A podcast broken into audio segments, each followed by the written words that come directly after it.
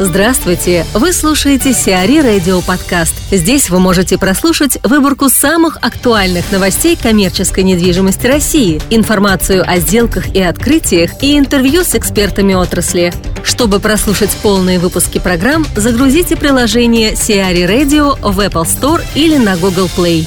Самолет добавит в Микинине недвижимости – Компания «Самолет Девелопмент» планирует построить рядом с деревней Микинина Одинцовского района Подмосковья около 900 тысяч квадратных метров различной недвижимости – Проект IT City ранее предполагал строительство порядка 500 тысяч квадратных метров апартаментов, однако компания решила пересмотреть изначальную концепцию. В результате рядом с администрацией Московской области появится 640 тысяч квадратных метров апартаментов, 200 тысяч квадратных метров офисных помещений, 30 тысяч квадратных метров торговой недвижимости и еще около 30 тысяч квадратных метров социальной инфраструктуры.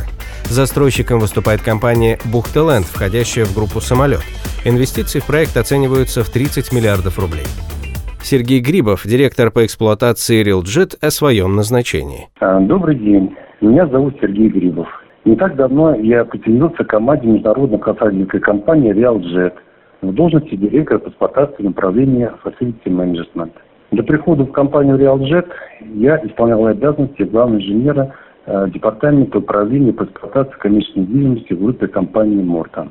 Мои усилия на новом месте работы будут направлены на укрепление позиции компании в сфере представления качественных услуг по техническому управлению объектами недвижимости, а также по поиску и реализации новых проектов. Моя профессиональная карьера в сфере технической эксплуатации объектов коммерческой недвижимости началась с реализации проекта БИЛа, а, девелоперской компании РТМ.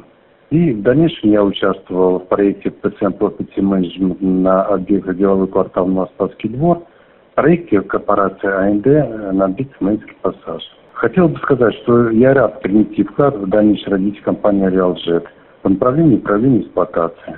Вимпелком и фонд EPH пошли на мировую. Вимпелком договаривается с компанией ТИС-Прибор, принадлежащей фонду Eastern Properties Holdings, об условиях мирного урегулирования конфликта, связанного с арендой Эрмитаж Плаза площадью 40 200 квадратных метров.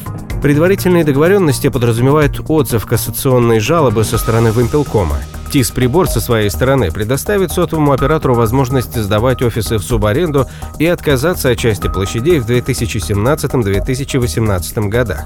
К настоящему моменту сотовый оператор уже начал искать субарендаторов на площади в бизнес-центре. Однако, несмотря на удачное расположение на Садовом кольце в районе метро Маяковская, найти клиентов в Эпилкому будет сложно, считают эксперты. Арендная ставка в Эрмитаж Плаза остается слишком высокой для нынешней рыночной ситуации и составляет в среднем 700 долларов за квадратный метр. Подрядчика «Газпрома» опять не признали банкротом. Арбитражный суд Москвы не стал вводить наблюдения в отношении ООО «Стройгаз Консалтинг» по иску компании ООО «Облик». Задолженность подрядчика в размере 79,7 миллиона рублей была полностью погашена, что подтверждается материалами дела. Однако в суде имеются и другие иски о банкротстве «Стройгаз-консалтинга».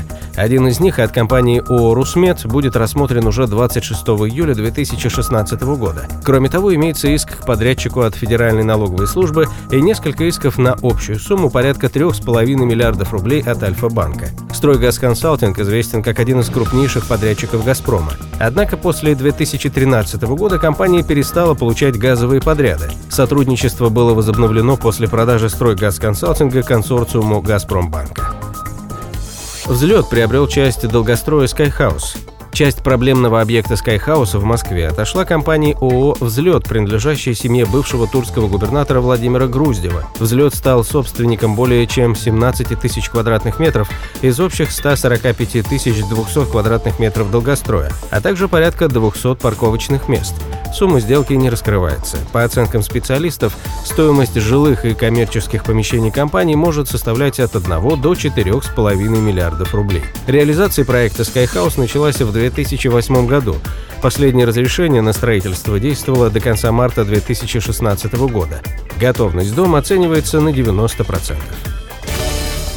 Сиари Радио. Эксклюзивные рубрики «За и против», «Ноу-хау», «Ремейк», «Новые форматы». Слушайте в полных выпусках программ в приложении Сиари Radio. Приложение доступно в Apple Store и на Google Play. Более подробная информация на сайте siari.ru slash radio.